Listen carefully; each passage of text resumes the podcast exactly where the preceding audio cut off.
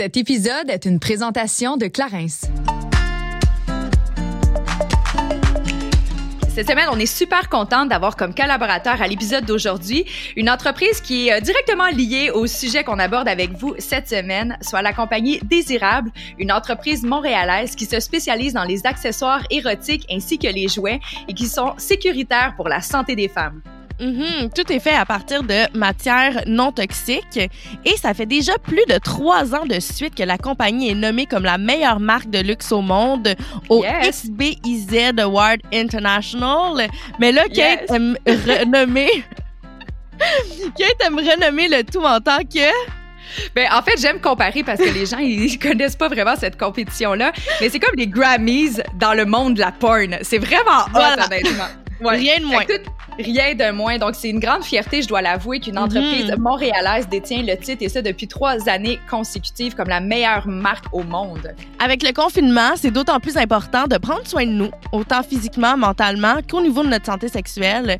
Alors, on vous offre 12% de rabais en utilisant le code promo GS12 sur le- leur site désirable au pluriel.ca.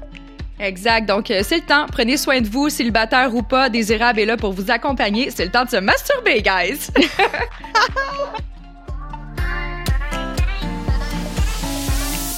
Salut, ici Juliane. et Kate, et on vous souhaite la bienvenue sur notre podcast Génération Sidechick où nous allons démystifier la réalité des femmes de notre génération. Cette folle décennie qu'est la trentaine. C'est avec humour et aucune censure que nous et nos invités allons vous révéler des faits croustillants de notre vie privée. Alors, servez-vous un verre et restez à l'écoute. Cheers!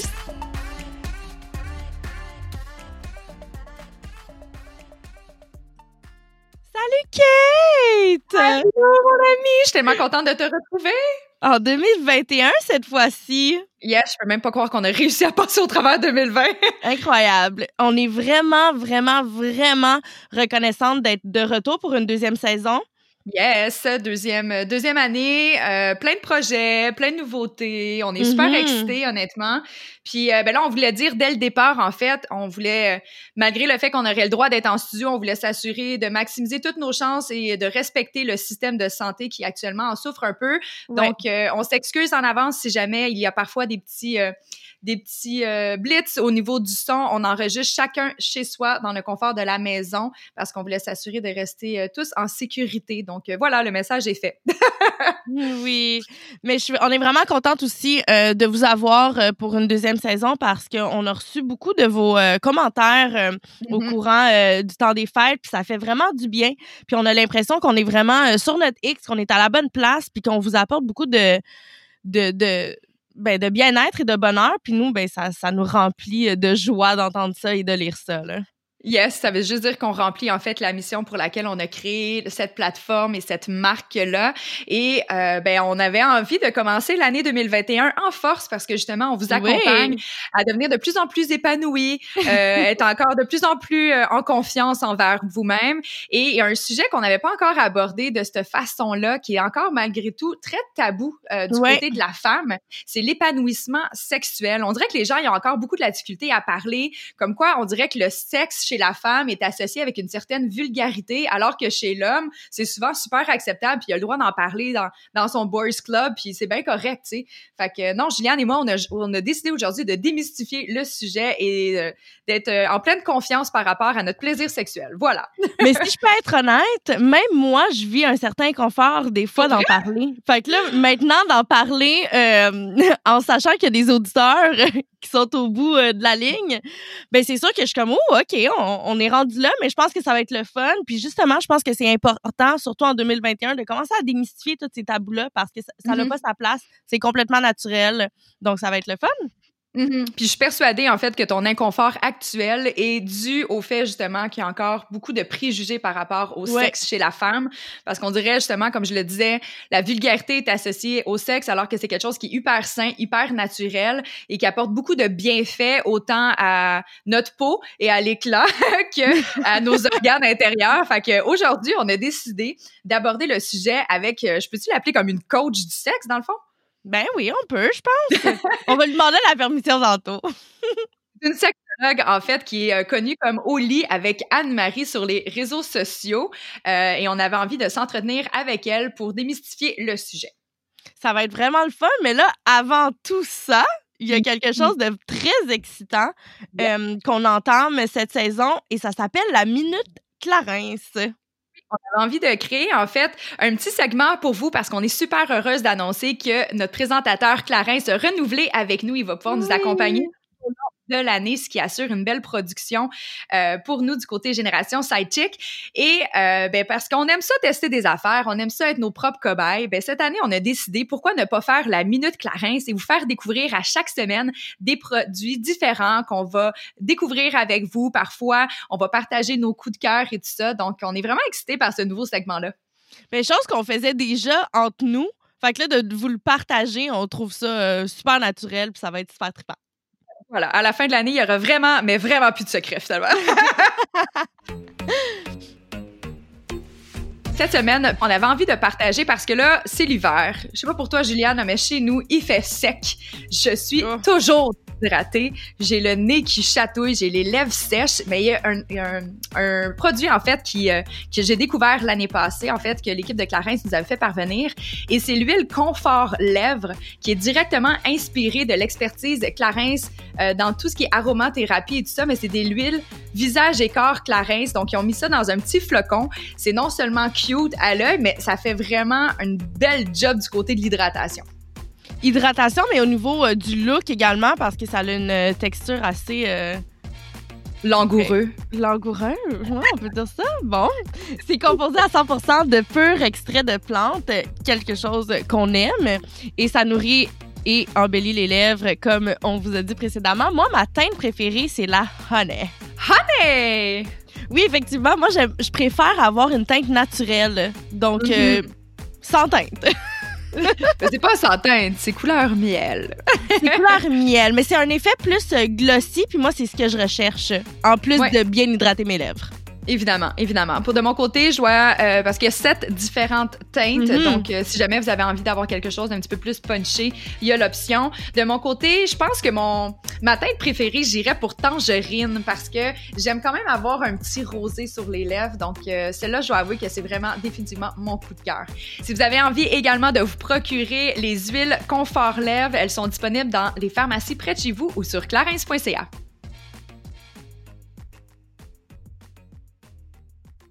Anne-Marie Ménard est connue sous le nom d'Oli avec Anne-Marie sur Instagram et c'est justement sur les réseaux sociaux que nous en avons fait la découverte de cette jeune professionnelle en sexologie. Elle offre des services comme coach personnel au niveau des relations amoureuses et bien sûr au niveau de la sexualité. Via ses réseaux sociaux et de son podcast Libre S'expression, elle aborde ces deux sujets avec transparence et sans tabou, ce qui permet à sa communauté de s'éduquer avec authenticité et tout ça dans le confort de leur salon. Ça me fait vraiment plaisir de la recevoir comme première invitée 2021 à Génération Sidechick. Bienvenue Anne-Marie! Hey, merci! Hey, première invitée, je suis vraiment contente. Euh, c'est tout un honneur.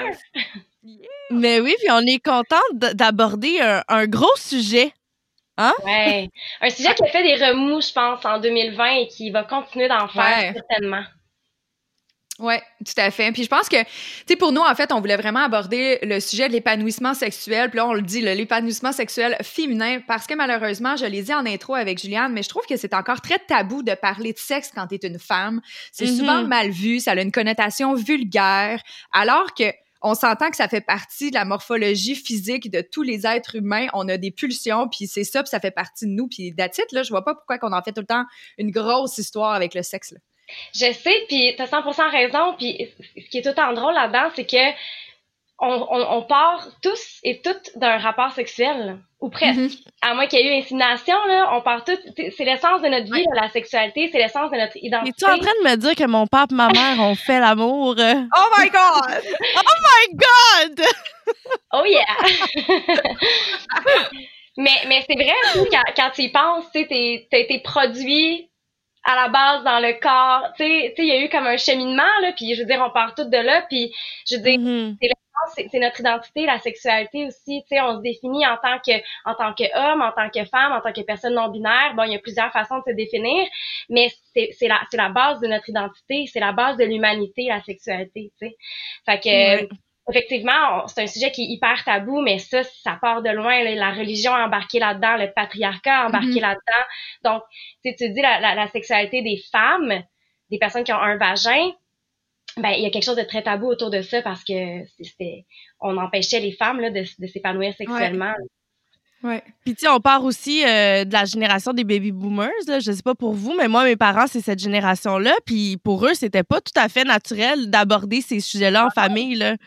Ben, en tout cas, pas chez nous. Ouais. C'est ça, pas du tout, là. C'est les différences de culture, je pense, parce que chez moi, mm-hmm. c'était plus. On était plus confortable à en parler. Je dis pas que mes parents, ils parlaient de leur rapport sexuel, mais tu sais, si jamais des fois, euh, tu sais, par exemple, on regardait un film en famille puis il y avait une scène euh, un petit peu mm. plus érotique, mais mes parents étaient pas du tout du genre à devenir mal à l'aise par rapport à ça. À la limite, ils continuaient à manger leur popcorn comme si de rien n'était, puis c'est moi qui regardais, puis là, le comportement, il change pas. Tu sais, j'étais comme, pourtant, on regarde du sexe ensemble, c'est bizarre, mais en même temps, pour eux, ça a tout le temps été super naturel, tu sais.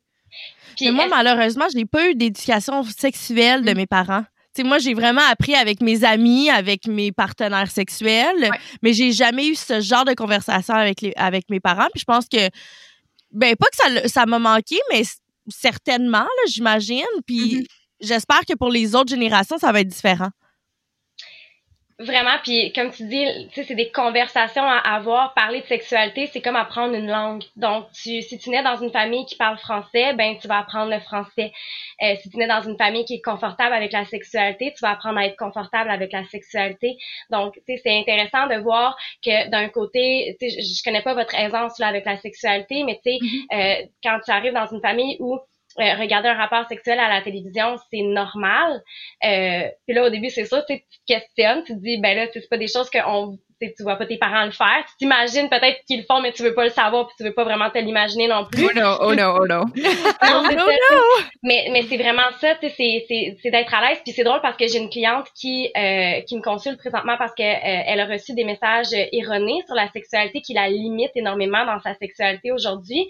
Puis euh, ses parents lui cachaient les yeux quand il y avait des scènes à la télévision. Mm. Mais c'est un langage qu'elle a appris là, là aujourd'hui. Elle se dit mon Dieu, c'est pas bon, c'est il y a quelque chose de gênant, il y a quelque chose de très pudique. Donc euh, voilà. Mm-hmm. Puis selon toi, je suis, euh, je suis curieuse parce que là on, parle de notre enfance et tout ça, mais à quel âge environ on prend conscience du côté sexuel de notre corps?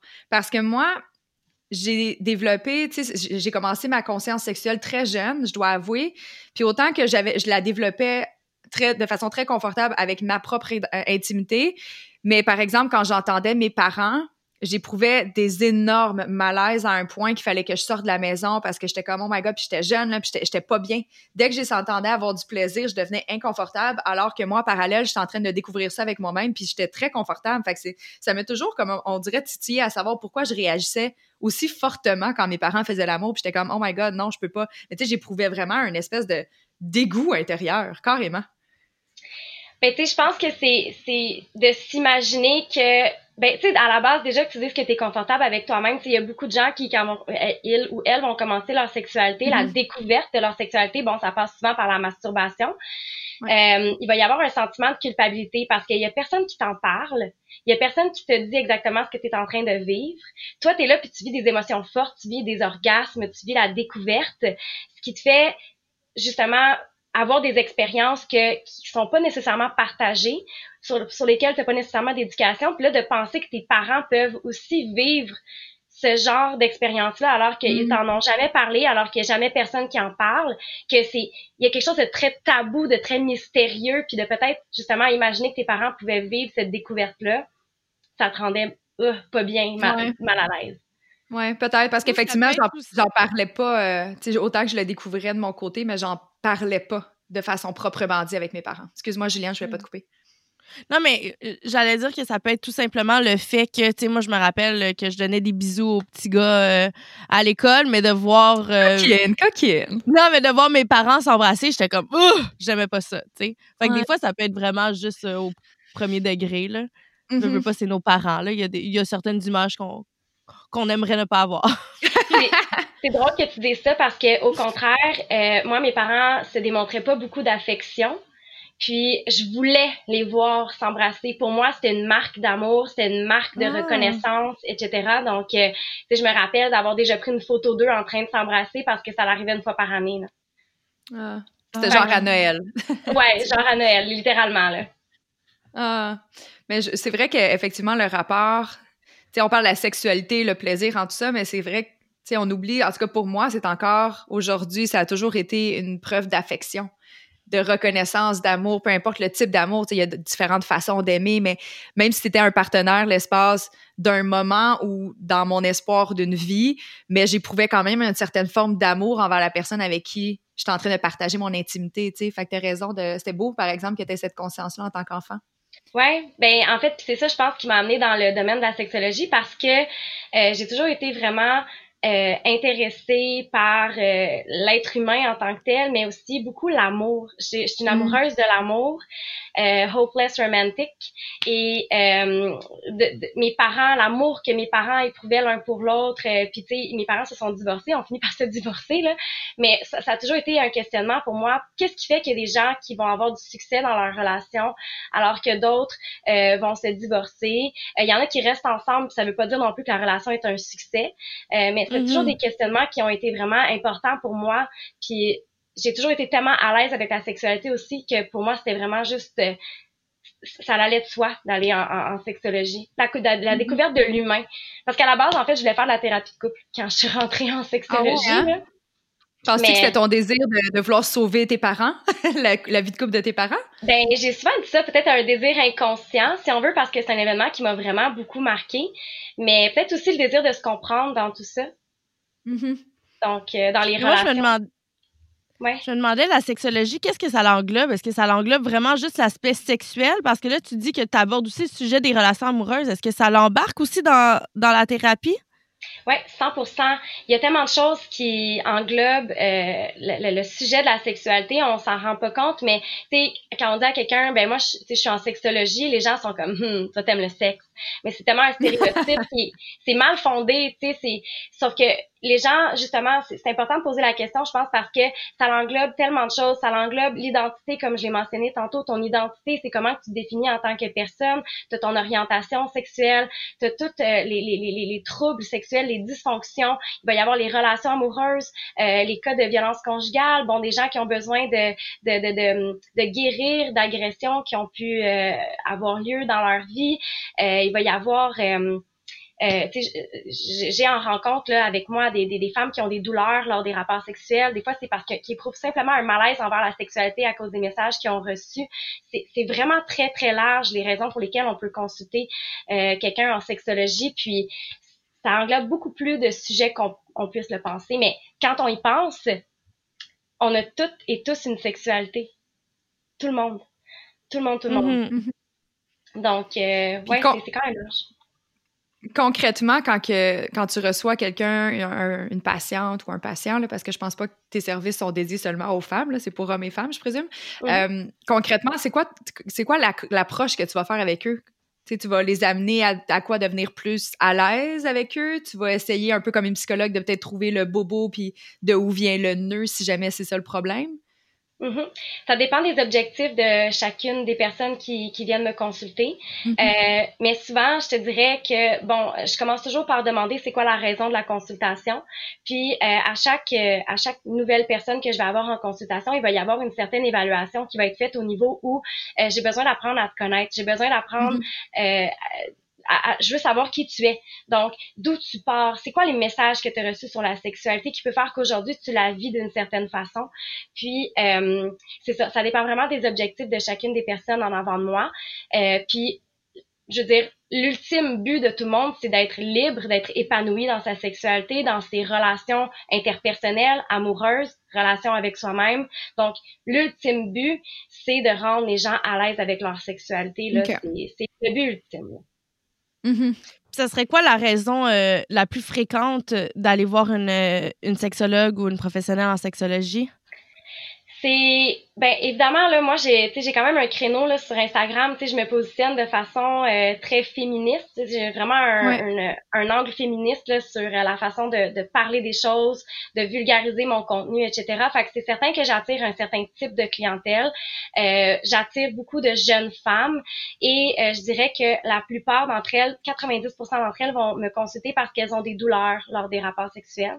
Mmh. Un sujet dont on parle très très très très peu un sujet très tabou et euh, qui va vraiment euh, couvrir de honte et de culpabilité beaucoup, beaucoup de femmes Euh, parce que bon ben là on peut on peut aller loin dans cette discussion là mais tu sais le patriarcat vient vraiment teinter les rapports sexuels les scripts sexuels. Et donc euh, les scripts sont inappropriés en fait pour les femmes là. Euh, ils répondent pas aux besoins des femmes ils répondent 100% aux besoins des hommes. Et euh, il y a beaucoup il y a beaucoup de femmes qui vont se sentir coupables de pas être capables d'offrir ça à leur partenaire dans des relations hétérosexuelles. Le script étant ben c'est très linéaire. Là, on parle de 5-10 euh, minutes de préliminaire, puis après ça, on s'en va vers la pénétration. Les, les, rapports tournent autour de, de la pénétration. Puis, euh, on parle de statistiques. Il y a 9 femmes ou personnes avec un vagin sur 10 qui vont atteindre l'orgasme euh, avec une stimulation qui est directe externe du clitoris. Alors que mm-hmm. seulement une femme ou personne avec un vagin sur 5 va atteindre l'orgasme grâce à la pénétration. Mm-hmm. Fait on est loin des scripts idéaux.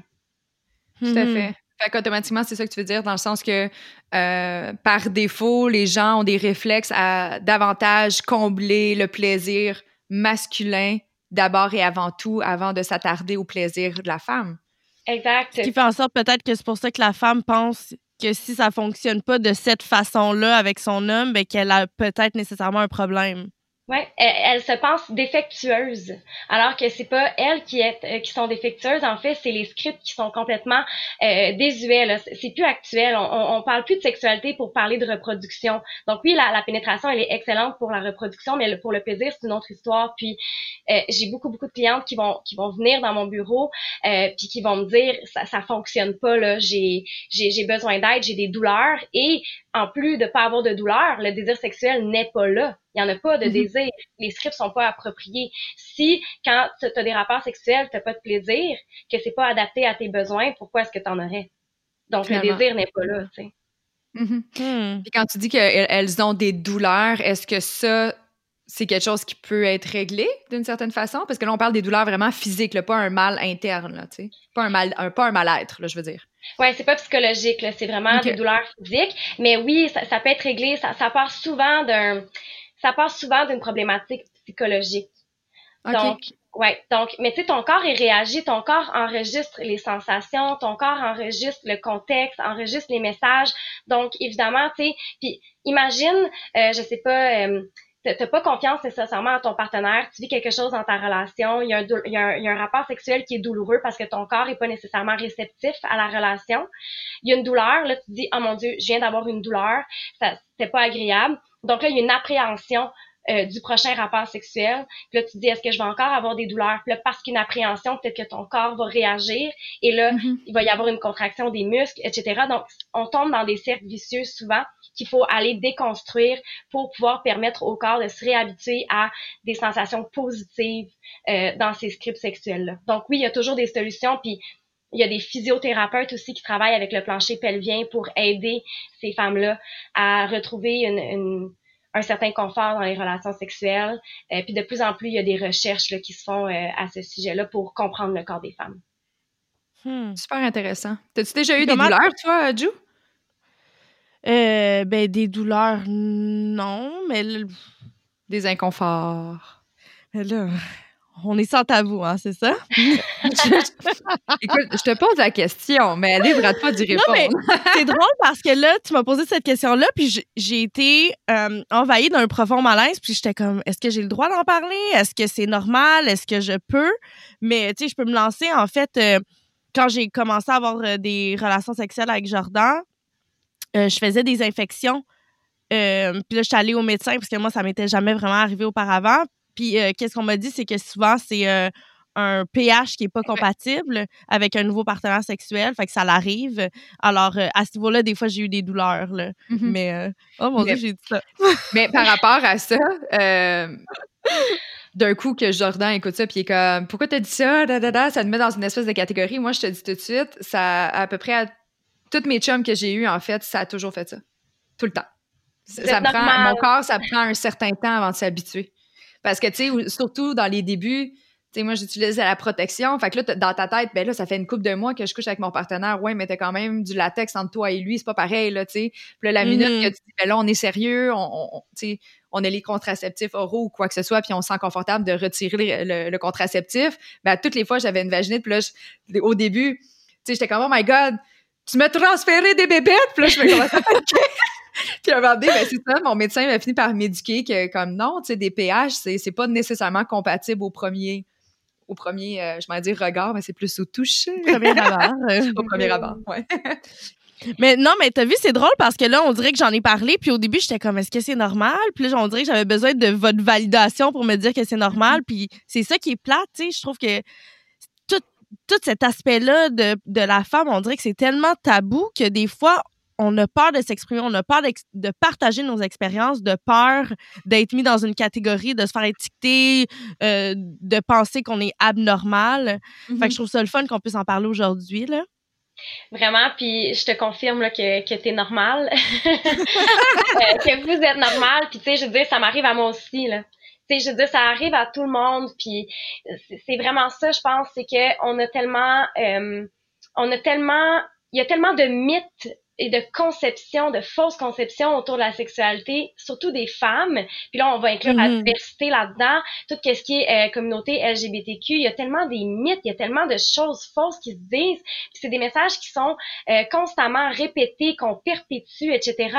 Donc, euh, on en vient à se poser la question à savoir si on est normal. Puis c'est vraiment je pense que tous les questionnements de, tout le monde qui m'écrit un DM là, dans, sur Instagram, c'est est-ce que c'est normal mhm. si, est-ce que c'est normal si, puis la réponse c'est tout le temps oui. c'est tout le mhm. temps oui. Euh, ton corps, notre corps, il, fonctionne pas, euh, c'est pas des machines. Là. Mhm. C'est, on n'est pas des machines, puis on est des êtres humains, puis on réagit différemment. Tu sais, c'est comme euh, on réagit différemment à des médicaments aussi. Euh, toute la question de la contraception, oh mon Dieu, euh, laquelle est la meilleure contraception pour moi? Il faut l'essayer. Faut que tu, c'est quoi tes antécédents de, santé? C'est quoi ton historique? Euh, est-ce que tu as des problèmes de santé qui, qui feraient en sorte qu'une méthode serait mieux pour toi qu'une autre? Il y a des gens qui vont réagir au stérilet, il y en a d'autres qui réagiront pas. Mm-hmm. C'est juste d'accepter que nos corps sont différents des standards qui sont constamment démontrés par, par les médias, par la société. Mais c'est ça, on parle souvent de diversité corporelle, sexuelle, puis le monde, tu sais, dans, les dans, dans le monde, mettons, du mannequinat, même à la télé, tu sais, ils essayent de diversifier puis nous donner euh, du contenu qui nous ressemble plus à nous, la population. Mais euh, dans le dans l'univers sexuel, dans l'univers de la pornographie, ce qu'on retrouve, c'est aucunement ce qu'on est. sais Fait que je pense que c'est de là le fait qu'on se compare, on a l'impression qu'on n'est pas normal. Tu sais, même au niveau de nos parties génitales, tu des fois, tu, te compares avec quelqu'un et tu es comme, mais moi, c'est normal? Tu sais, moi, mon vagin est fait de cette façon-là, puis il est pas de cette façon-là. Est-ce que c'est normal? Est-ce que je devrais être plus de cette façon-là? Est-ce que je devrais avoir recours à la chirurgie plastique? Parce que non, non, non, tu sais, tu le sais pas. C'est ça, puis je trouve ça dommage. Vraiment, puis ça, c'est une question aussi qui revient énormément. Est-ce que mes, mes organes génitaux sont normaux? Euh, dans la pornographie, on voit des images euh, de, de, de, femmes, de personnes avec un vagin tout refait. Et euh, ben justement, ça envoie un, très mauvais message. Euh, puis, tu sais, j'en suis un, exemple. Je vais faire une grosse confession. Je l'avais déjà fait cette confession-là, mais là, je pense que ça va être encore euh, plus gros.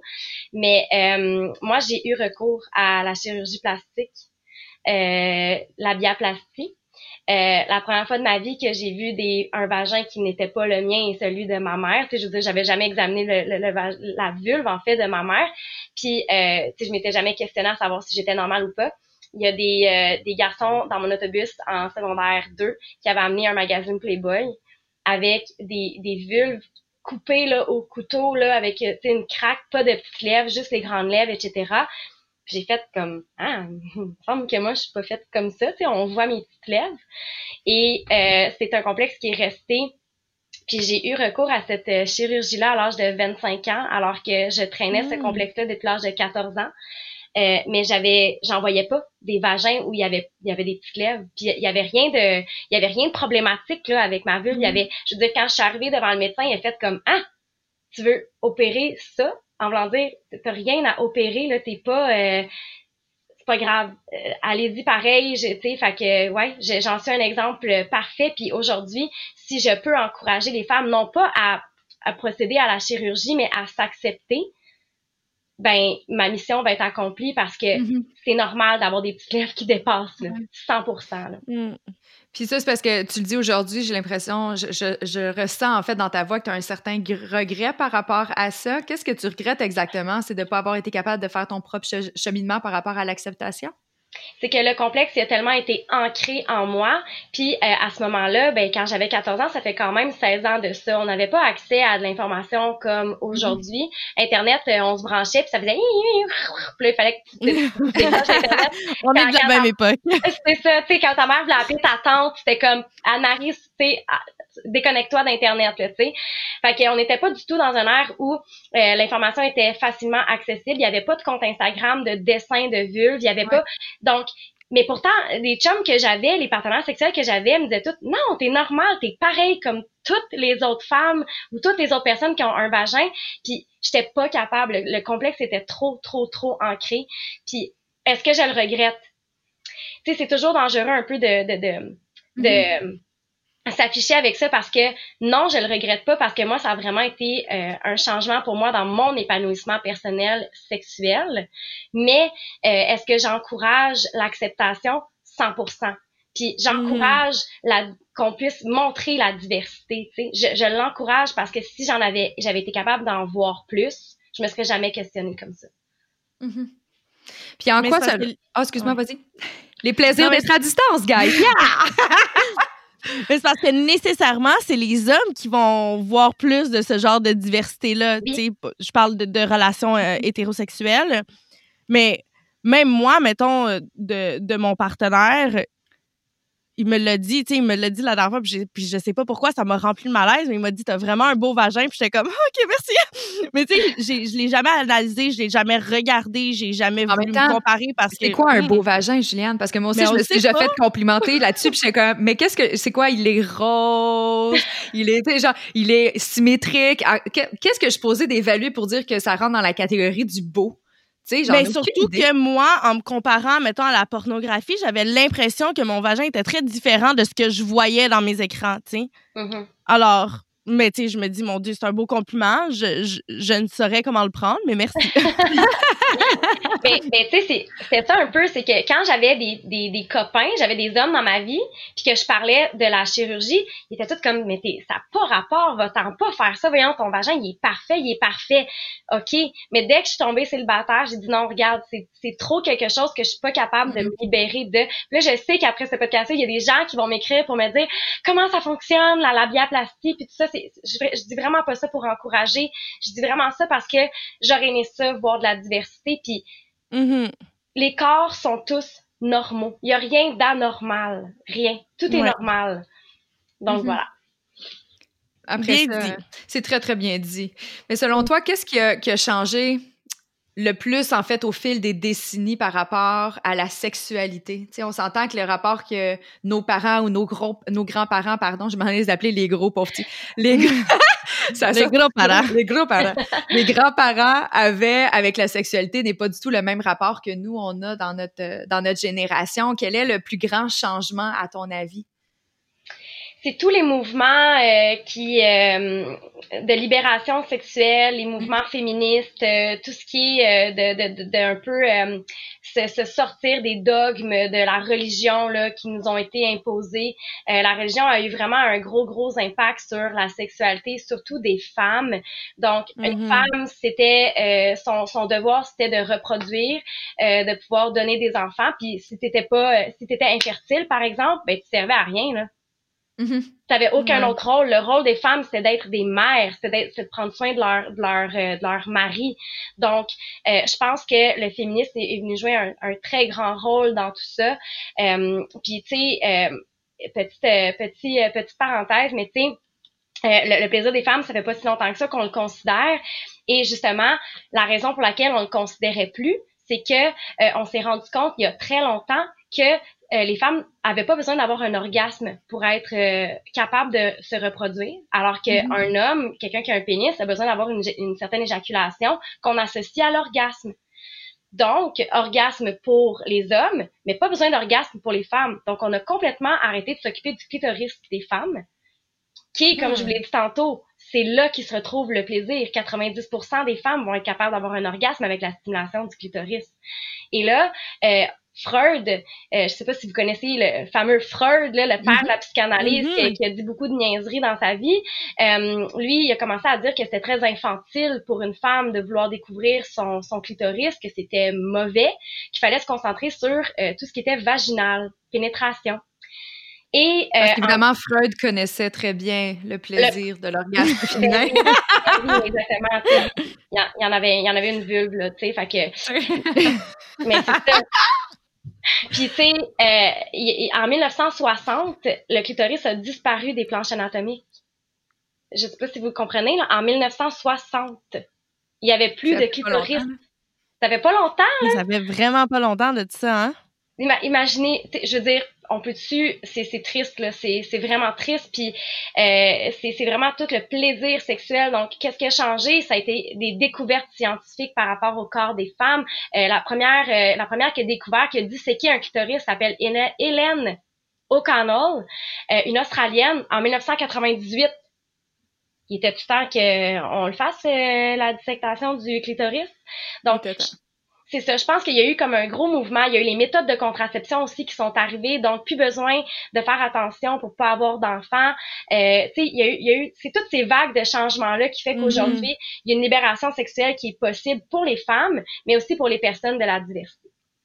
Tout à fait. Mais en 2021, est-ce que tu penses qu'on est mieux encadré ou qu'on est plus embrouillé qu'on l'était? C'est vraiment Parce une- qu'on reçoit quand même beaucoup d'informations puis de misinformation, là, tu sais. Tout à fait. Ouais, ben il y a encore beaucoup d'études qui se contredisent. C'est juste le, le domaine de la sexologie dans mon bac. Euh, les profs, je leur lève leur, mon chapeau d'être capable de nous trouver des sources scientifiques qui sont fiables parce qu'il y en a très peu. Euh, le domaine de la sexologie existe depuis 50 ans. Euh, ça fait pas juste Oui. 50 ans qu'on on, ça fait pas 50 ans qu'on on étudie la sexualité des, des êtres humains, mais tu sais quand on y pense, c'était le monde de la médecine, c'était un monde d'hommes. Donc Ouais. on étudiait le corps des hommes dans une perspective très hégémonique et très euh, patriarcale aussi. Ouais. Donc, euh, je pense que en, en 2021, je pense que l'information rentre encore au compte-goutte, mais qu'on a de la meilleure information. Euh, on commence à avoir des ressources qui font du sens. Puis le truc avec tout ça, c'est que on évolue beaucoup dans nos idéologies.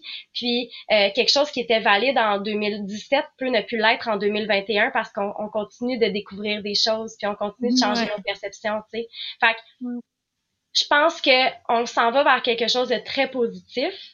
Mais je pense qu'il faut encore faire attention aux messages qu'on peut recevoir là, par rapport à, à la sexualité. Mhm. Mhm.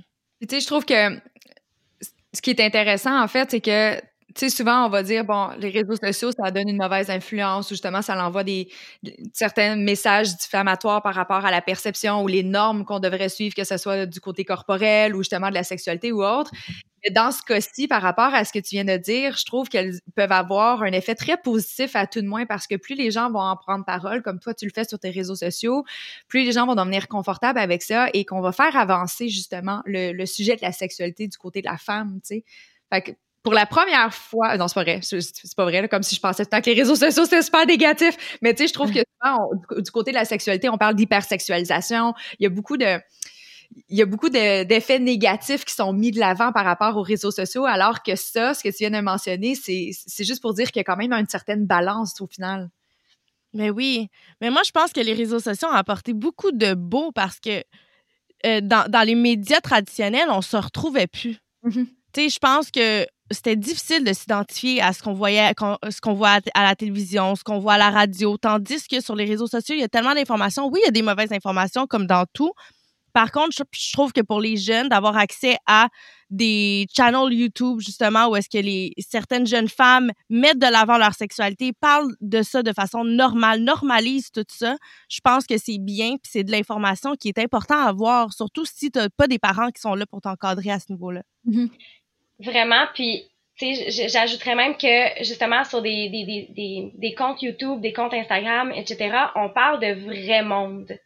Donc, Ouais. c'est des vraies personnes, des, des girls next door qui vont euh, justement euh, parler ouvertement de leur sexualité. Puis on, on ces personnes-là sont des héros et des héroïnes de tous les jours parce que euh, quelqu'un qui va parler, par exemple, de, de son coming out, euh, puis qui va qui va se rendre vulnérable à sa plateforme par rapport à ça, va probablement euh, encourager, inspirer tellement d'autres jeunes qui euh, peut-être avaient reçu des messages plus négatifs dans des, des choses qu'on voit dans les séries ou dans au cinéma ou etc.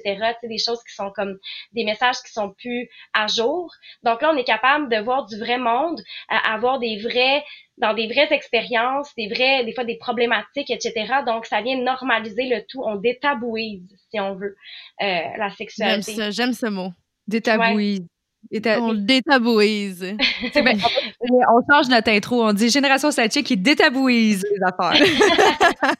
on fait des verbes. On invente des verbes. J'adore ça. Mais étrangement, justement, on parle de tabou. Pourquoi est-ce que la masturbation est encore un si grand tabou dans notre génération? Parce qu'on l'a tellement démonisé. Euh, justement, tu sais, on, la, on n'oublie pas que la sexualité, il n'y a pas si longtemps, servait à se reproduire et non pas au plaisir. Même, euh, je vous dirais, l'OMS, qui est euh, l'organisation euh, mondiale pour en termes de, de, santé, mm-hmm. leur définition de la sexualité, là, elle est constamment retravaillée. Là, puis je pense, je sais même pas si au moment où on se parle, ça fait un petit moment là, que c'est dans mon bac que j'ai vu ça, mais la notion de plaisir n'était même pas inclue dans la, la définition de la sexualité. Puis Peut-être qu'elle est, elle est aujourd'hui en 2021. Il faudrait aller vérifier les sources, mais elle ne l'était pas pendant vraiment longtemps. La notion de plaisir ne fait pas partie de la sexualité ou ne l'a pas fait depuis depuis longtemps. Donc la masturbation, à part servir au plaisir, euh, je veux dire, c'est on fait ça pour se, pour prendre un moment de détente, c'est du self-care, mm-hmm. c'est un moment de découverte. Donc, je pense que c'est pour ça qu'aujourd'hui la masturbation elle est encore tabou. Puis en plus, il y a un livre complet, un ouvrage, je sais plus combien de pages, qui a été écrit par un, un médecin il y a des années, des années, des années de ça, qui euh, qui parlait de toutes les pathologies que tu pouvais avoir si tu te masturbais, genre la masturbation rend sourd. Ah, je l'ai déjà entendu ça. Moi, j'ai tout le temps pensé que c'était une joke. Je pensais pas que c'était des vraies croyances ce sont des vraies croyances, genre que tu vas venir les mains poilues, que tu vas être infertile, que tu éjacules tous les jours, euh, que c'est qu'il y a vraiment beaucoup de fausses croyances. Puis ce livre-là circule encore au moment où on se parle. Puis il y a des millions, des millions, millions d'exemplaires qui ont été vendus. C'est terrible. Fait c'est oui. Terrible. Ah, c'est horrible, c'est horrible. Donc, tu sais, c'est ça, c'est encore tabou, mais je pense que plus on en parle, plus on normalise, plus on dit que c'est bon pour la, parce qu'il y a tellement de mm-hmm. bienfaits. Là, il y a des sources scientifiques qui arrivent et qui disent, hey, ça peut vous aider pour la dépression, euh, ça peut vous aider à dormir le soir. Il y a, quelque chose de très, très, très, euh, de très santé dans la masturbation. Euh, parce et délivrant. Ouais, c'est libérateur, puis il y a quelque chose de mm-hmm. tellement c'est une reprise de pouvoir sexuel. J'arrête pas de le dire, c'est une reprise de pouvoir sexuel. Quoi de mieux que d'être capable de s'offrir du plaisir soi-même? Puis de pas devoir dépendre de quelqu'un d'autre. De connaître son corps, de pouvoir s'offrir ça. C'est de faire l'amour avec soi-même, la, euh, la pénétration, la masturbation. Donc, je vous encourage. Je vous encourage. Mais j'ai aussi l'impression que quand tu connais ton corps, c'est plus facile de, de le partager après. C'est plus facile de, de partager ce qu'on désire, ce qu'on aime, tu sais, à son partenaire. Ouais. Alors, je pense que c'est une bonne chose. Tout, le monde devrait apprendre à connaître son corps. Ben, 100 tu sais, puis j'ai, je vais avoir des femmes en consultation qui vont, qui vont me dire, j'ai jamais atteint l'orgasme. OK, ben, on va commencer avec toi, seul. Puis après ça, on se tournera vers un partenaire. Euh, parce que comment veux-tu guider quelqu'un si tu connais pas le chemin? Mm-hmm. Tout à fait. Mais comment tu les accompagnes, justement, ces, femmes-là? Est-ce que tu leur expliques avec un dessin quelle est la masturbation? C'est plus dans un état d'être que tu essaies de les amener? C'est plus un, état d'être. Oui, il y a des techniques de masturbation. On, les appelle les modes excitatoires. Il y a des lois du corps qui existent. Donc, euh, travailler au niveau de ta respiration. Euh, pas respirer au niveau de ta cage thoracique, mais plus au niveau de ton abdomen. Euh, parce que ça te permet justement de prendre conscience des muscles de ton plancher pelviens qui sont utilisés euh, lors de l'orgasme, qui sont sollicités lors de l'orgasme, mhm. euh, de, de, faire attention à ta position, donc prendre de l'espace là pour que ton corps soit pas replié sur soi. Tu sais, il y a plein de petites euh, de petits trucs comme ça qu'on peut qu'on peut offrir. évidemment, ça prend un certain état d'esprit Donc, moi, j'encourage vraiment euh, mes clientes à apprendre. C'est comme, euh, c'est comme d'aller au gym. C'est comme si euh, tu dirais, moi, j'aimerais ça faire des chin-ups. J'aimerais ça faire, être capable de faire un chin-up par moi-même. Mais il y a un entraînement là, pour être capable de faire un chin-up par toi-même. Donc, ben, tu commences, il faut que tu te réchauffes, il faut que tu te mettes dans le, dans, faut que tu aies un mindset. Donc, c'est la même chose. C'est juste qu'on pense que c'est inné. On est tellement bombardé de messages sexuels autour de nous qu'on a l'impression que ça devrait venir en claquant des doigts, mais c'est pas le cas. Donc, mhm. je les encourage à prendre soin d'elles-mêmes. Je leur, je leur dis, prends-toi deux demi-heures dans ta semaine ou une heure dans ta semaine que c'est du me, myself and I time dans laquelle tu vas, tu prends un bain, tu te touches juste te crémer consciemment. Te crémer le corps consciemment, là. pas juste te crémer pour t'hydrater, là, mais prendre soin de toi, remercier ton corps de pouvoir te soutenir tous les jours, de te toucher d'une façon qui est pas sexuelle mais sensuelle. Donc, c'est toutes des choses que je les encourage à faire pour se découvrir elles-mêmes, puis devenir à l'aise avec leur sexualité, puis on arrivera à l'orgasme quand on y arrivera. Mm-hmm. Mm-hmm. Donc, euh... puis est-ce que tu sais, ben, tu l'orgasme en tant que tel, oui, c'est un on dirait que je suis tout le temps fascinée de comprendre comment ça, comment ça arrive, cette affaire-là. Tu sais, comment mm-hmm. qu'on réussit à s'amener là, parce que, tu sais, je sais pas pour toi, Juliane, mais moi, mettons, quand je vais pas bien ou quand j'ai de la peine ou que je, je, suis vraiment trop dans ma tête ou que des, je suis plus dans une bulle, je vais dire plus triste ou négative, incapable d'avoir un orgasme. Ça se ah, passe pas. Pareil. J'ai beau mhm, pareil. me masturber jusqu'à temps que mon clitoris enfle à l'épaisseur d'une patte de chat, il se passera rien, là. Comme ça marche Mais à ce moment-là, j'ai pas, j'ai pas de désir sexuel non plus. Non, c'est ça. Sauf que vu que des fois, ça mène à une espèce d'esprit de détente, je me dis, tu sais, je vais, essayer de me laisser aller un petit peu, puis ça va peut-être me détendre, tu sais. Puis finalement, papa, en tout, ça, me stresse encore plus parce que je suis pas capable d'y arriver finalement, tu sais. Mais comment t'expliques ça? C'est quoi exactement un orgasme dans le corps d'une femme? Qu'est-ce qui déclenche ça? C'est ben, magique. C'est beau, c'est merveilleux. Oui, c'est l'explosion de bonheur. Oui, c'est l'explosion de bonheur. Ben, en fait, c'est vraiment très complexe, là. Puis, tu sais, c'est vraiment, chaque personne est vraiment très différente. Fait que, tu sais, il n'y a mm-hmm. pas de formule magique pour ça. Donc, il n'y aura pas une réponse la mieux adaptée. Mais ce que je peux dire, c'est que c'est vraiment, vraiment un, c'est un mindset. Il euh, faut vraiment être psychologiquement euh, réceptif pour être capable d'atteindre l'orgasme. Et en fait, il y a, y a, y a l'orgaste et l'orgasme. Donc, hmm. euh, ouais. Donc, tout ce qui est érection, tout ce qui est réponse sexuelle physiologique, là, euh, anatomique, c'est une réponse qui est réflexe au niveau de la sexualité. Donc, la même façon que tu donnes un coup sur ton, sur ton genou puis ta, ta patte à lèvres, là, mm-hmm. euh, ben, ça, c'est orgastique. Ouais, ben c'est ça, c'est ton corps, c'est un réflexe. Il, il va y avoir des personnes qui, euh, là je fais un trigger warning là, euh, il y a des personnes qui, c'est possible d'avoir un orgasme euh, lors d'une agression euh, parce que c'est vraiment, ça peut être un réflexe, c'est un orgasme, c'est ton corps, puis la personne elle, elle, veut pas, puis je veux dire, elle, elle a pas de plaisir là, il y a pas de plaisir. L'orgasme mm c'est toute la composante psychologique qui te fait vivre ton orgasme. Donc, c'est il y, a, quelque chose de très puissant dans toute la composante psychologique. Puis quand quelqu'un est pas capable d'atteindre l'orgasme, mais ben moi je vais regarder c'est quoi les bloqueurs. C'est quoi tes bloqueurs? C'est quoi tes messages que tu as reçus envers la sexualité? Est-ce qu'on t'a permis, quand tu étais plus jeune, de te laisser aller? Est-ce que tu te donnes cette permission-là? Donnes-tu la permission de recevoir du plaisir? Est-ce que tu penses que tu en mérites? Hmm. Euh, donc, c'est tout un, un, espèce de mindset d'être capable de... C'est souvent euh, la question du lâcher prise. J'ai peur, j'ai peur de lâcher prise, j'ai peur. J'ai peur que si je me laisse aller, après ça, je vais vivre des émotions que j'ai pas envie de, de rencontrer. Euh, puis je suis comme, OK, qu'est-ce, c'est quoi les émotions que tu as peur de vivre? Donc, ça va souvent tourner autour de... Il y a quelque chose de très, très émotif dans l'orgasme. Puis, euh, justement, quand tu es triste, quand tu pas dans le bon mindset, ça fonctionne pas. Ça fonctionne pas. Je trouve ça super intéressant que tu amènes, surtout avec euh, la, la, vague de MeToo qu'on a eue l'année dernière. Ouais. Parce que, tu sais, il y a des hommes qui vont dire, ouais, mais tu sais, c'est sûr qu'elle voulait, elle a eu un orgasme ou son plaisir répondait ou elle était mouillée, tu sais. Ouais, mais non, ça, c'est comme tu viens de le dire, c'est des réflexes. C'est pas parce qu'une femme est nécessairement humidifiée que ça veut nécessairement dire qu'elle avait du plaisir ou qu'elle avait nécessairement envie, tu sais. Fait que je trouve ça intéressant d'amener la petite analyse ici, là. Oui, puis c'est drôle, j'avais une cliente cette semaine qui me disait ça, son, copain lui disait Ah, arrête, c'est sûr que t'aimes ça, c'est sûr que t'es excitée, là, t'es toute mouillée.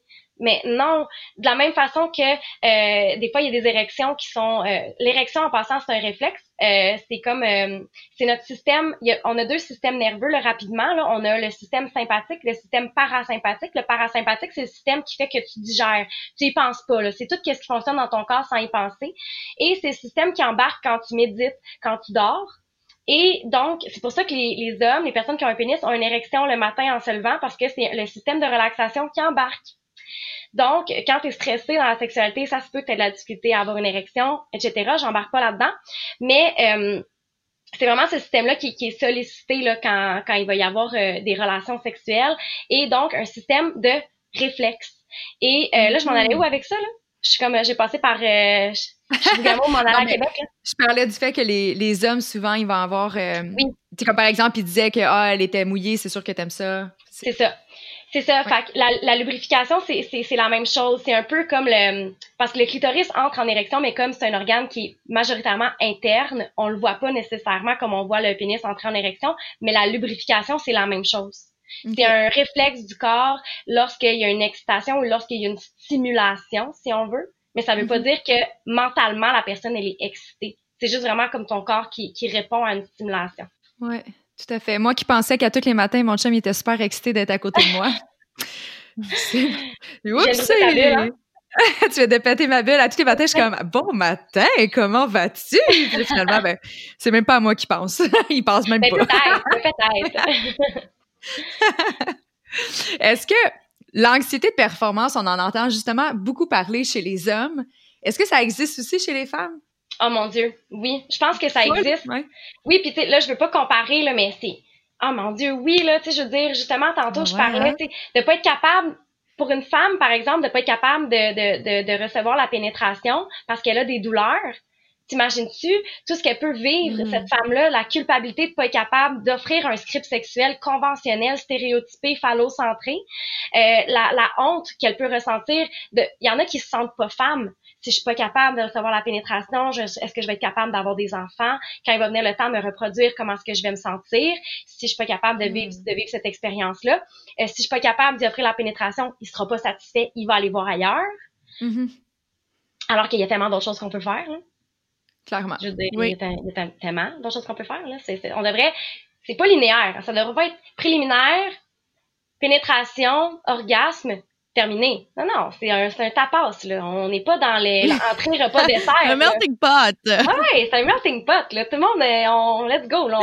On, va dans, dans, les différents plats, on revient sur la lasagne si on a envie de. Tu sais, c'est. On, peut tout faire, là, dans la sexualité, là. Mm-hmm. Donc, oui, 100 là, Tantôt, tu parlais euh, justement que la plupart des femmes sont clitoridiennes. Mais là, on parle, on parle souvent des femmes clitoridiennes versus des femmes vaginales. Est-ce que c'est un mythe ou une réalité? Donc, c'est un mythe. Donc, Ah ouais? Oui. Euh, j'explique pourquoi. Souvent, ils vont dire Hey, toi, t'es clitoridienne ou vaginale? T'es comme, toi, si t'as un orgasme avec la pénétration, t'es comme définitivement vaginal. Le truc, c'est que euh, le clitoris, c'est un organe interne et externe. Le clitoris, là, c'est l'analogue du pénis. C'est la mm-hmm. même, même chose, c'est juste structuré différemment.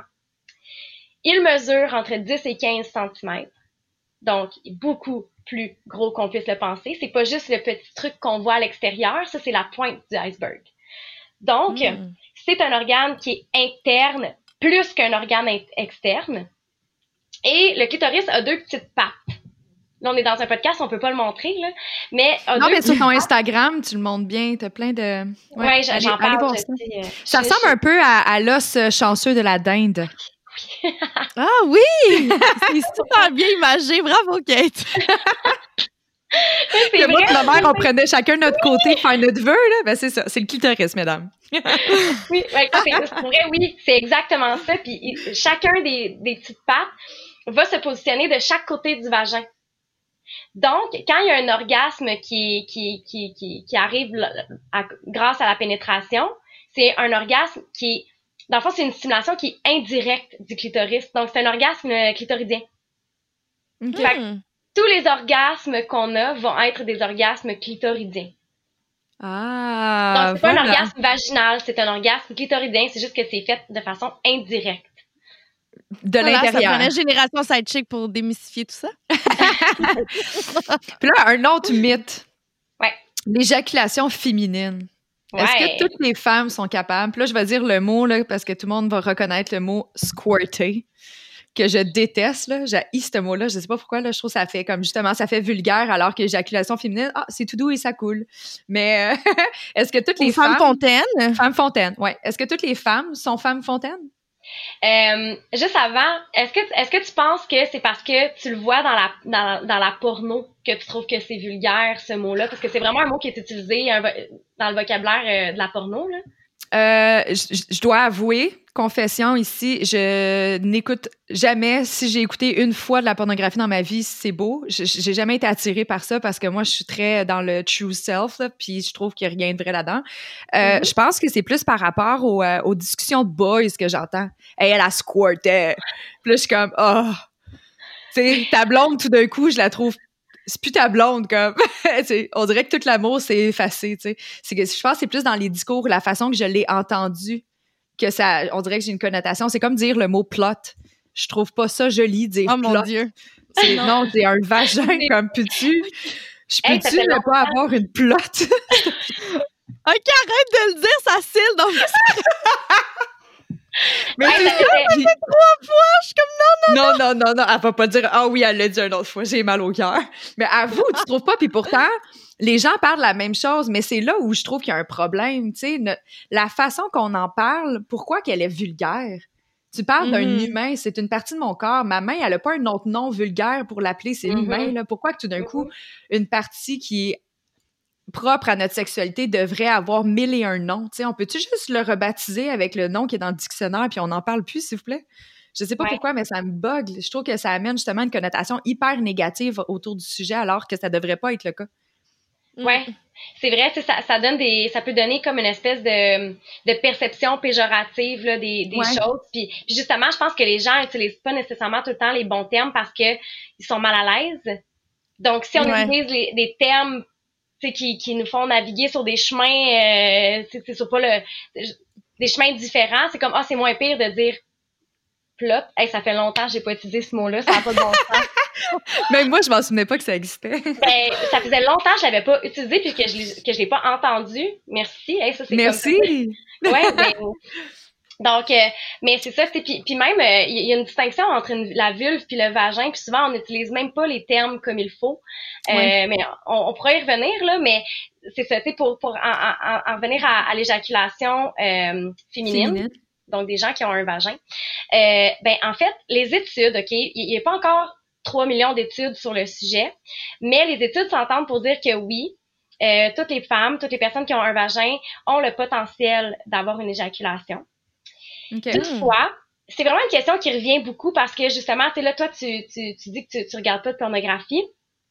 Puis c'est très correct, là. Euh, mais euh, dans la pornographie, il y a des images de, de femmes qui vont avoir une éjaculation. Ces images-là sont complètement spectaculaires. Là. On les voit là trembler là, à n'en plus finir, là, comme si là c'était les orgasmes de leur vie. Là, puis c'est comme, puis ils ont, ils ont comme glorifié ça, ils ont comme rendu ça extrêmement euh, intense, puis là, on dirait que tout le monde voudrait avoir une éjaculation, mais c'est pas parce qu'il y a une éjaculation qu'il y a un orgasme. Tout à fait, ouais.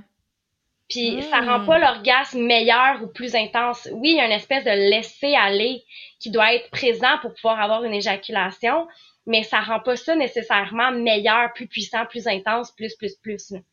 Donc, c'est un mythe de croire que c'est plus puissant, mais oui, euh, nous avons tout le potentiel de pouvoir avoir une éjaculation ça prend un grand laisser-aller, ça prend une stimulation qui est adéquate, mais ça veut pas dire que parce que tu éjacules pas qu'il y a une stimulation inadéquate non plus.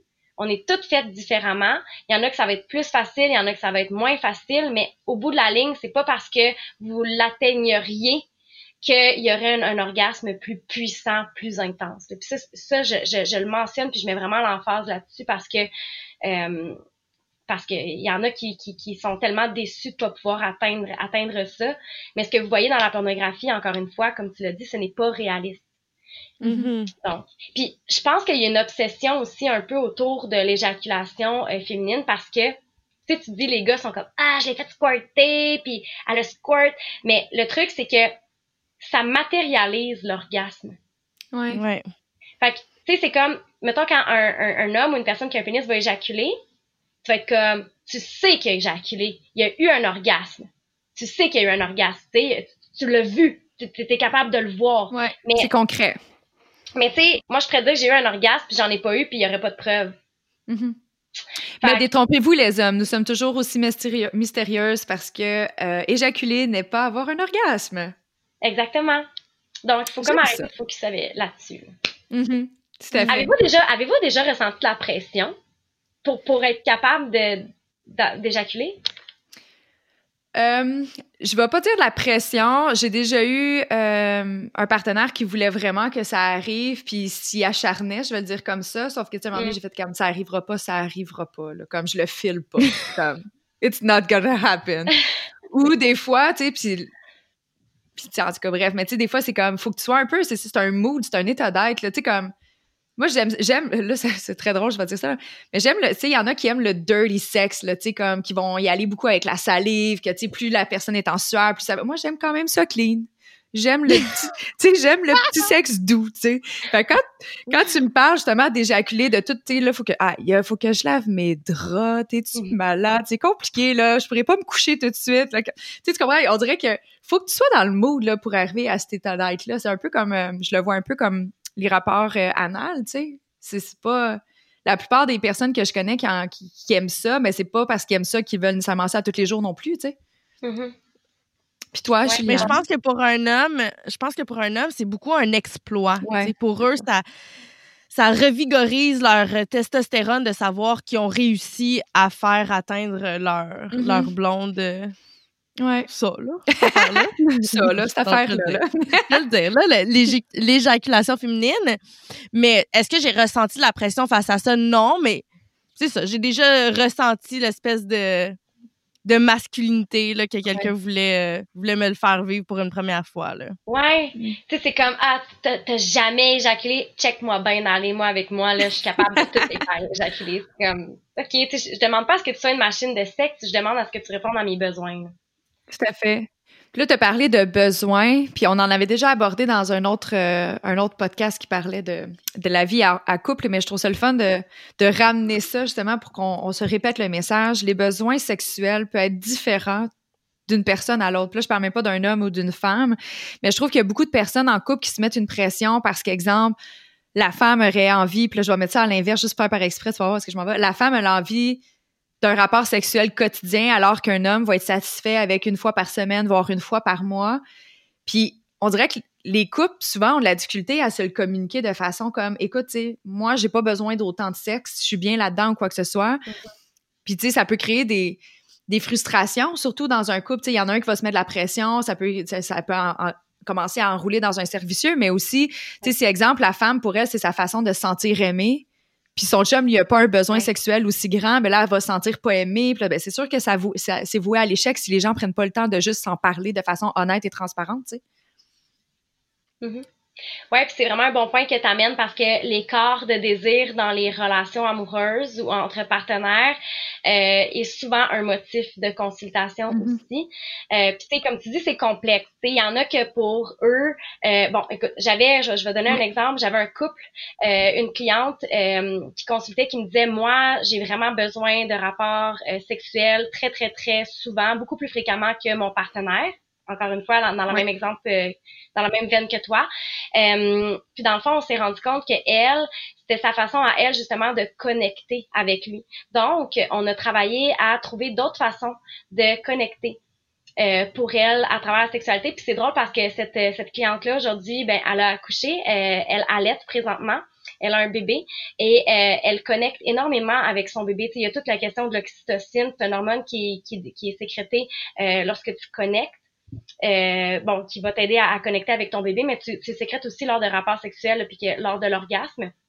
Et euh, tu vois, là, elle allait présentement, puis elle a vraiment beaucoup moins de désir sexuel. Puis là, maintenant, c'est rendu son chum qui est comme on fait plus l'amour, pourquoi, tu sais? Fait que le besoin de connexion, là, tu vois, il est comblé autrement. Donc, c'est des fois de hmm. voir comment est-ce que tu, pourquoi est-ce que tu as autant de désirs sexuels? Est-ce que c'est une question de connexion? Si oui, OK, comment est-ce qu'on peut faire pour connecter autrement que par la sexualité? Puis après ça, je pense que, tu sais, c'est normal qu'il y ait des écarts dans un couple. les chances que tu tombes sur quelqu'un avec qui tu es compatible sur plein de sphères, puis qu'en plus, vous ayez toujours envie d'avoir des rapports sexuels à la même fréquence, en même temps, le même, c'est impossible. C'est impossible pour vrai. Euh, tant mieux si ça vous arrive, mais c'est impossible. Fait que je pense que justement, il faut apprendre à se communiquer. Euh, des fois, moi, je propose de planifier certains rapports sexuels. Il y en a qui vont dire, mais voyons, ça n'a pas rapport, c'est pas spontané, c'est pas naturel, on peut pas faire ça. Mais, mais pourquoi pas? Pourquoi pas prendre le temps des fois de se dire comme on a un horaire chargé, on prend-tu euh, notre samedi mm-hmm. soir pour se faire un petit souper, puis prendre le temps, tu sais, de c'est ta santé sexuelle, de la même façon que tu planifies d'aller au gym. Fait que des fois de planifier puis des écarts ça arrive dans tous les couples c'est juste la façon dont c'est géré. Puis ben après ça euh, de de pas penser que ton ou ta partenaire va répondre 100% à tes besoins sexuels là. C'est pas un objet là. Tu peux pas instrumentaliser ton ou ta partenaire. Mm-hmm. fait que des gens qui se fâchent parce que euh, leur partenaire répond pas à 100% aux besoins. Ça je l'ai vécu là dans ma vie. Et ça a été des questions de conflit. Puis tu sais, j'étais là en plus, en plus on chicane, moins ma, ma tête a envie, fait que là tu te mets dans le mal, mon homme, fait que tu lâches prise là. Mais ouais, ça c'est arrivé puis je trouve ça triste par exemple parce qu'à limite, ça enlève le côté, tu sais moi justement, je suis très affectueuse, je suis amoureuse. Puis là, il me ramenait justement comme si j'étais un objet de juste satisfaction sexuelle. J'étais comme, ah, tu sais, c'est un, c'est un petit peu moins attirant, mettons, à la longue, là, tu sais.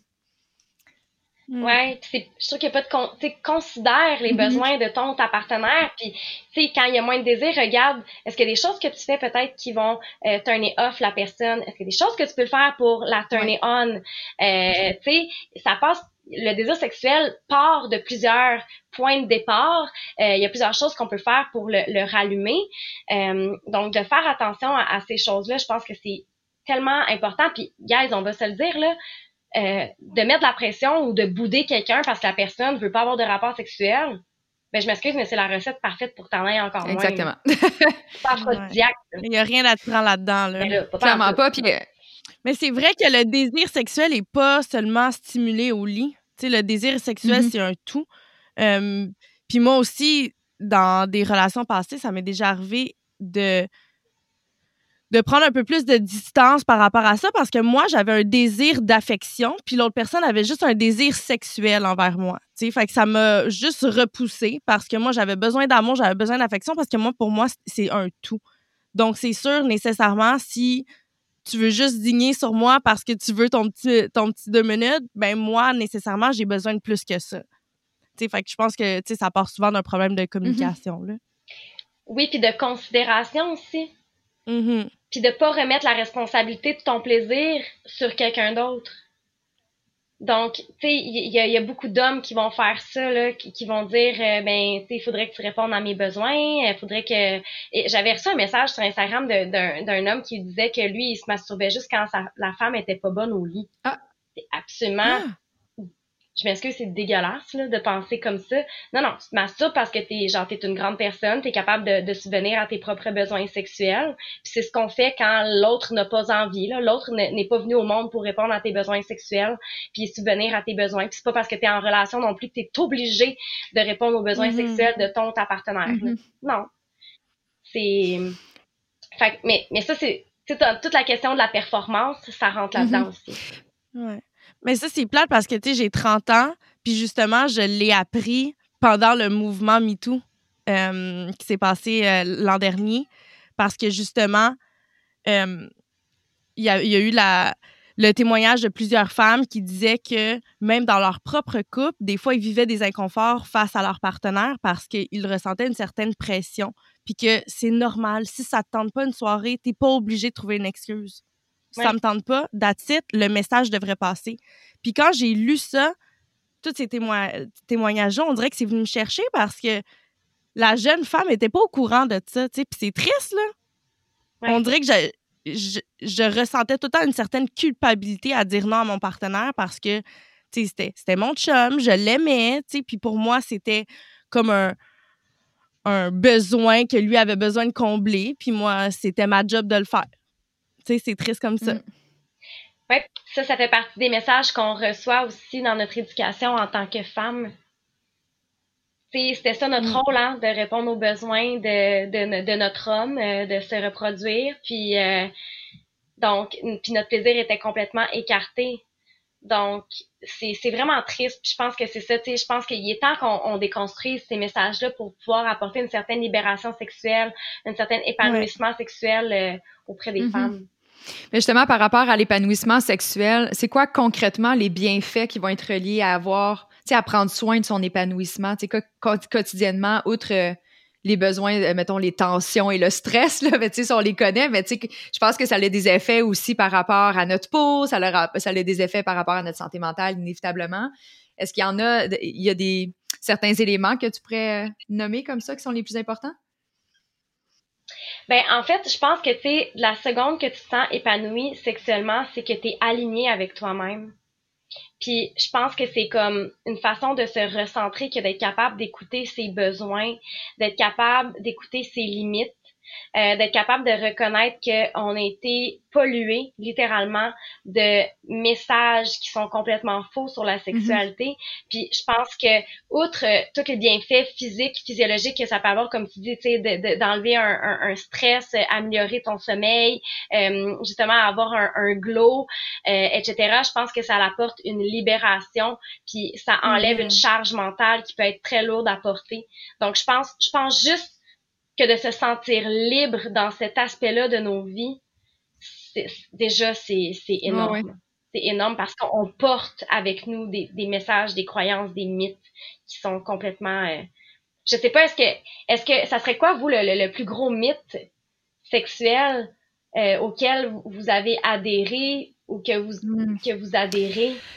Euh, pour ma part, ben, euh, oui, puis en même temps, c'est une grosse question, mais la réponse, elle m'est venue automatiquement. Fait que tu vois que j'ai pris le temps d'y réfléchir beaucoup aussi dans la dernière année, comme toi, Juliane, mais euh, mon mythe sexuel, c'est que pour moi, si j'étais désirable sexuellement, ça veut dire que j'étais une bonne personne puis j'avais une valeur.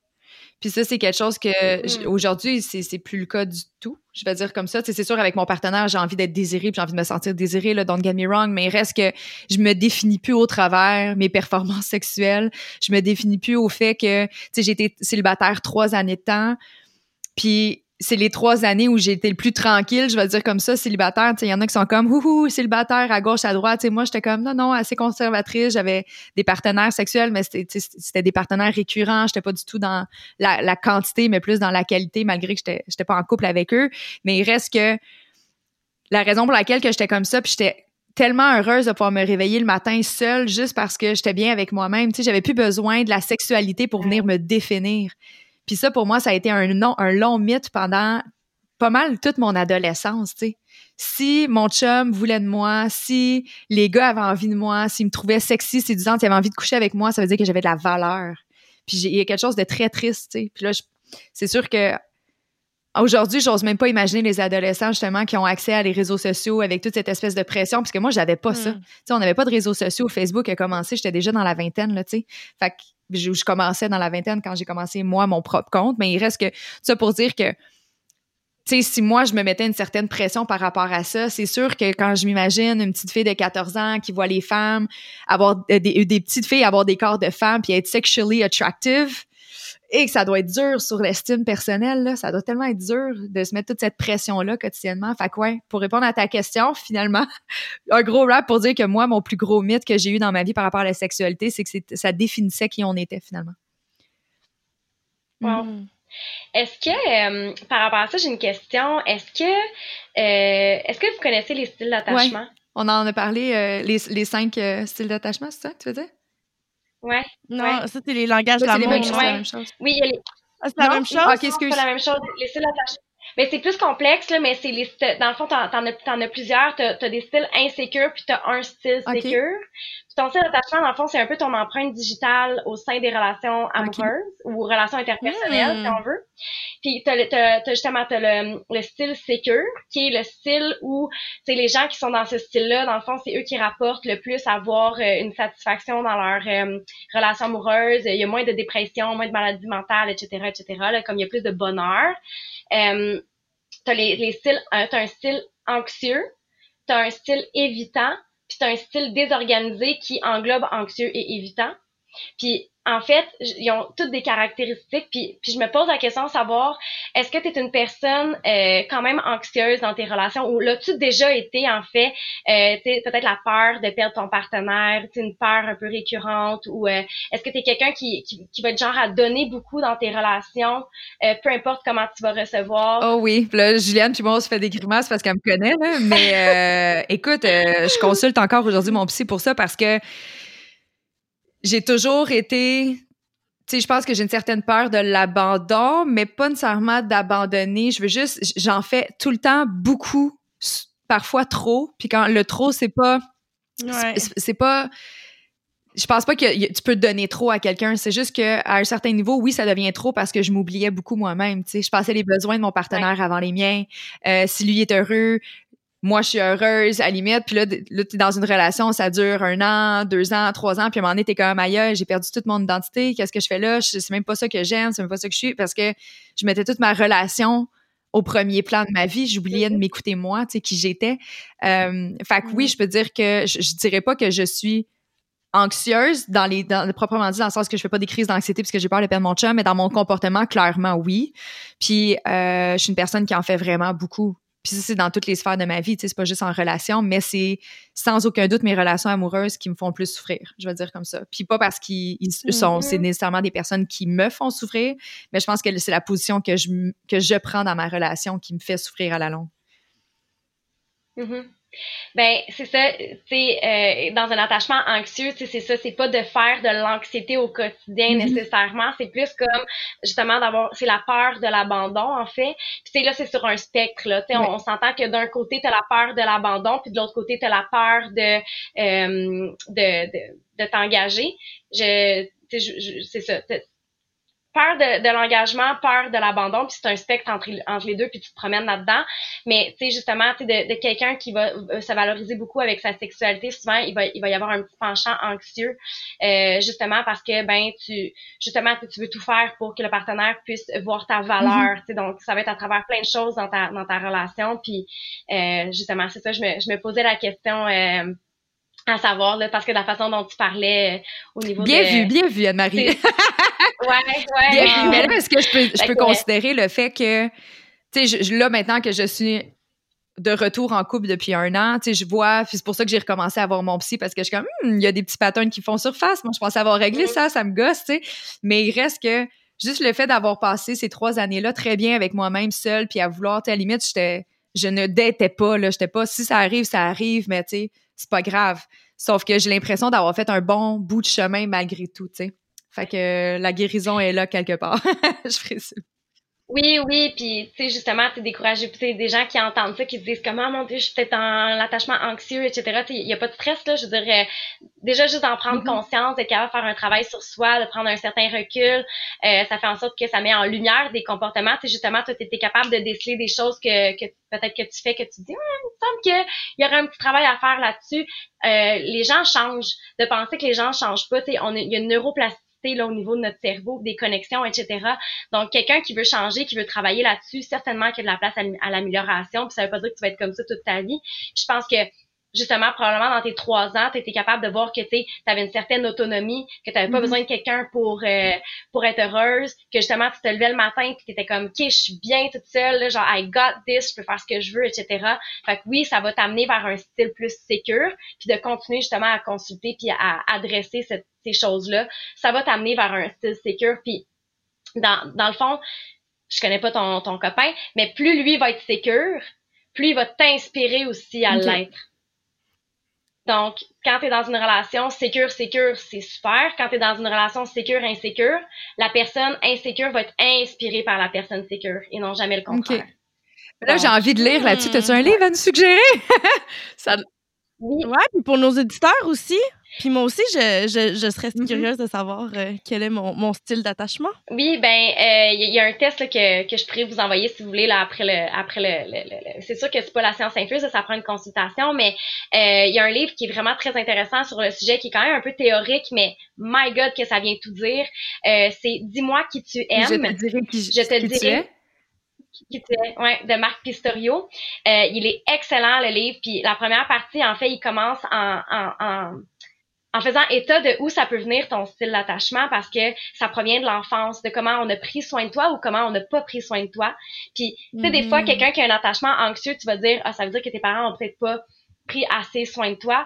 Non. Des fois, c'est que ton parent, il a trop pris soin de toi, ce qui fait que t'as mm-hmm. comme, t'en as perdu tes repères d'autonomie puis de, fait mais tu sais, là, souvent, tu sais, genre des clientes qui vont dire, mon Dieu, c'est la faute de mes parents. Non, tu sais, je veux dire, vos parents vous ont aimé avec les outils qu'ils mm-hmm. avaient, puis eux ouais. se sont fait transmettre des, des, des styles d'attachement, etc. Fait que je pense que du moment que tu prends conscience de ton style, après ça, comment tu l'adresses, c'est ça qui est important. Mm-hmm. Mais super intéressant. Encore une fois, euh, j'aime toujours faire ça, mais je vais mettre la référence du livre euh, dans le descriptif de, de l'épisode parce que je pense qu'il y en aurait beaucoup à dire. Puis même pour moi, là, je, tu vois, Juliane avait fait des gros yeux parce qu'elle était comme Oh my God, elle est tombée pile poil dessus. Puis c'est la première fois que j'en entends parler parce que c'est la première fois aussi que je parle de, de mon mm-hmm. mythe par rapport à ma sexualité. Là. Je dois avouer que j'avais jamais dit ça à haute voix avant. Mais euh, je pense que ça va être un super bon outil qui va pouvoir nous accompagner définitivement. Ouais. Ça va, ça va vous faire voir des choses que vous aviez peut-être jamais vues mm-hmm. avant. Clairement. tu peur un peu, Juliane? Non, j'ai hâte. J'aime en apprendre de plus en plus sur moi. Tu sais, je trouve ça trippant. We live and we learn. Tu sais, je pense que c'est le fun de pouvoir creuser un peu dans nos têtes, dans nos expériences, de, de, démystifier aussi nos comportements. Moi, je trouve ça trippant. Un gros, gros merci. Honnêtement, ça a mm. été euh, un sujet. On est parti dans tout sens, du côté et tout ça, mais je pense que ce qu'il faut retenir, en fait, ce que moi je retiens de cet épisode-là, sais, je pense que c'est important de continuer à en parler, de vraiment considérer l'épanouissement sexuel comme du gros self-love. Tu sais, on va, on va, on va se crémer, on va aller chez le coiffeur, on va lui faire les ongles. Tu sais, être épanoui sexuellement, ça serait même pas supposé être une option, à mon avis. Puis de ce que j'en, ah, de ce que j'en comprends avec toi, Anne-Marie, c'est qu'il y a tellement de bienfaits. Euh, puis je pense que ça peut nous aider vraiment, le fait d'avoir une vie sexuelle épanouie, ça peut définitivement nous aider dans toutes les autres sphères de notre vie, tu sais. Ah, 100%, comme j'ai dit, tu sais, ça part, c'est ton identité, c'est ton être, c'est ton essence. 100%. Quand tu es aligné avec toi-même sexuellement ou que tu es aligné avec toi-même, point, dans tous les dans tous les sphères de ta vie. Oh mon Dieu, la libération, puis tu sais à quel point tu peux marcher la tête haute, puis tu peux t'assumer, puis t'es ah, il y a quelque chose de très empowering. Clairement, on aime ça, l'empowering. And we're all about that.